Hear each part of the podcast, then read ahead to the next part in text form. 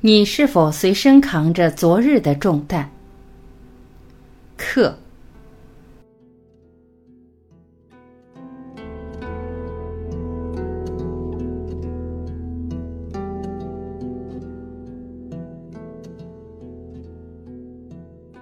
放不下自己的重担。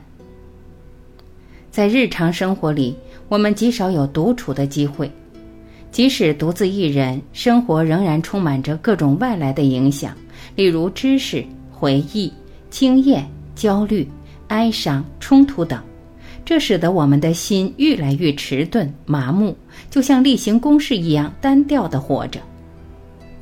我们有没有真正独处过？还是永远随身扛着昨日的重担？有个有趣的故事：两个和尚从一个村子到另一个村子去，他们在河边遇见一个年轻女子在哭泣。其中一位和尚走上前去问：“这位大姐，你在哭什么？”她答道：“你有没有看见对岸的那栋房子？”我今天一大早从那儿涉水过来，没想到河水涨了，附近又没船，我回不去了。和尚回答：“小问题。”于是他就把他扛在肩上，涉水走到对岸去，然后两个和尚就继续上路了。几个小时以后，另一个和尚实在忍不住，就问道：“师兄，你发过誓，绝不碰女人的。”刚才你的行为已经犯了重戒。这位和尚则答道：“我在两个小时前就把他放下了，你现在还扛着它，不是吗？”这其实就是我们都在做的事。我们随时都扛着自己的重担，怎么也放不下。如果我们全神贯注于一个问题，并且立刻加以解决，而不是把它拖延到下一分钟，甚至第二天，就能尝到空寂的滋味。然后，即使我们家里的人很多，或是坐在很拥挤的公车上，我们都能感到空寂。这份空寂暗示着清新的赤子之心。内心安静，才能看清问题所在。内心享有独处的空间是十分重要的，因为那意味着存在的自由、行动的自由以及任意翱翔的自由。只有空寂才能滋生出良善，也只有自由才能培育出德行的花朵。我们也许享有政治的自由，但是内心里并不自由，因为毫无空间可言。一个人的心中如果没有广大的空间，真实的品德就无法运作发展。唯有懂得独处，不受外界影响，也不被修炼束缚，才能巧遇崭新的真相。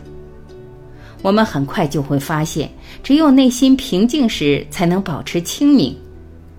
东方的止观禅定，就是为了成就这样的心智状态。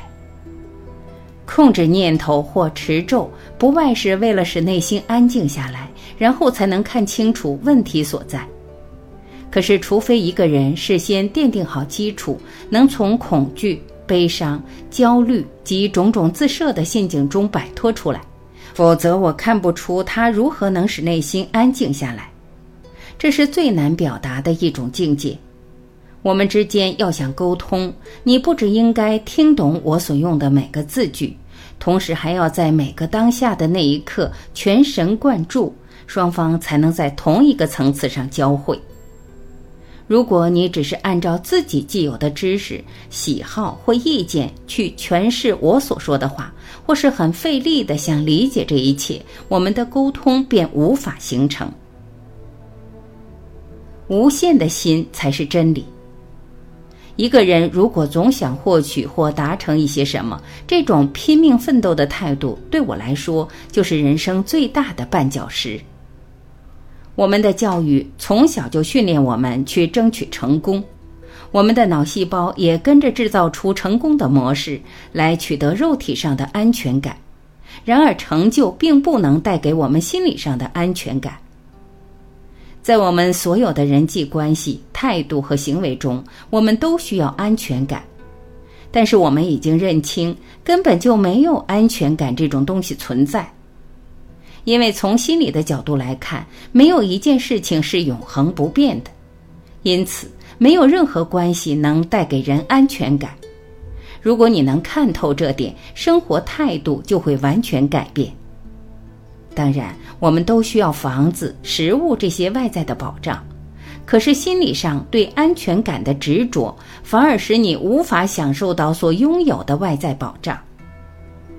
空寂是超越意识限制的必要条件，但是怎样才能使那终日为自己忙碌的心安静下来呢？也许我们能训练它。控制它，塑造它，但是这些磨练会使心智逐渐迟钝，却无法使它安静下来。因此，刻意想要达到无念是没有意义的，因为你愈勉强，你的心就愈狭隘、停滞。任何控制或压抑带给人的只有冲突，因此外在的控制或修炼绝不是真正的办法，而毫无节制的生活也没有什么价值。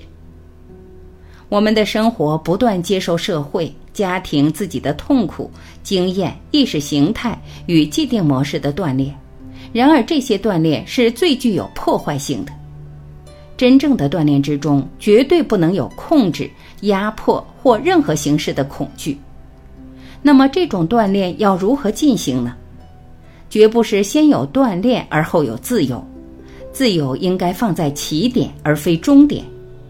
真正的自由乃是从锻炼的强制中解脱出来，能认识这份自由便是极深的修炼。学习的本身就是修炼，而修炼这个字的根本意思就是学习研究，所以学习研究的本身就能带来清晰的思想。要了解控制、压迫和放纵的本质与结构，必须全神贯注地学习研究。你在学习研究的过程中不必强加任何锻炼，因为学习研究的行动就能带来毫无强制的锻炼。在抵制所有的权威，如宗教组织、传统和经验以前，必须先看清楚为什么我们会服从他们。好好的研究一下那种心境。要想研究它，我们不能一边接受权威，一边又想研究它，这是不可能的。要想认清我们心中有关权威的整个心理结构，就必须先有自由。当我们在研究时，我们就已经放下这整个心理结构了。当我们确实放下时，这个放下的本身就是使我们从权威中解脱的智慧。放下一切被视为有价值的外在训练、领导、理想等，就是真正的学习研究。这种学习研究的本身不只是修炼，同时还放下了修炼。于是放下就变成了建设性的行为。因此，我们是在放下所有那些我们认为可以带来静心效果的东西。我们现在已经认清，控制不能导向静心。专注于某一个课题，完全沉迷于其中，也不能使一个人的心真正安静。好比给小孩一个有趣的玩具，只能使小孩安静一段时间，但是你一拿走那个玩具，他又开始淘气了。我们都沉迷在自己的玩具里，自认为内心很平静。即使一个专心献身于科学或文学活动的人，也只不过是暂时沉醉在自己的玩具中，而并未拥有真实的宁静。我们所熟知的只有一种形式的寂静。就是当心中的唠叨和念头停止的那一刻，但是那并非真正的空寂。空寂就像美与爱一样，是完全不同的一种境界。它不是念头止息以后的产物，也不是当脑细胞看透所有的心理结构以后所说的“看在老天的份上，你给我静一静吧”，然后制造出来的安静。空寂也不是观察者与被观察者合一时的专注状态，虽然在这种状态中已经没有内心的冲突，不过那仍然不是空寂。你是否在等着我为你形容空寂的真相，好加以比较诠释，然后带回家埋起来？然而，空寂是无法形容的，能形容的都是一些已知之事。你必须每天都能死于一切已知的创伤、荣辱以及自制的意向和所有的经验，如此你才能从已知中解脱。每天都大死一番，脑细胞才会变得清新、年轻而单纯。但是凭着单纯、清新以及温柔体贴，仍然无法产生爱，因为它们并不是美与空寂的本质。这份空寂和内心停止唠叨的无念是迥然不同的境界，而它也只是一个小小的起步。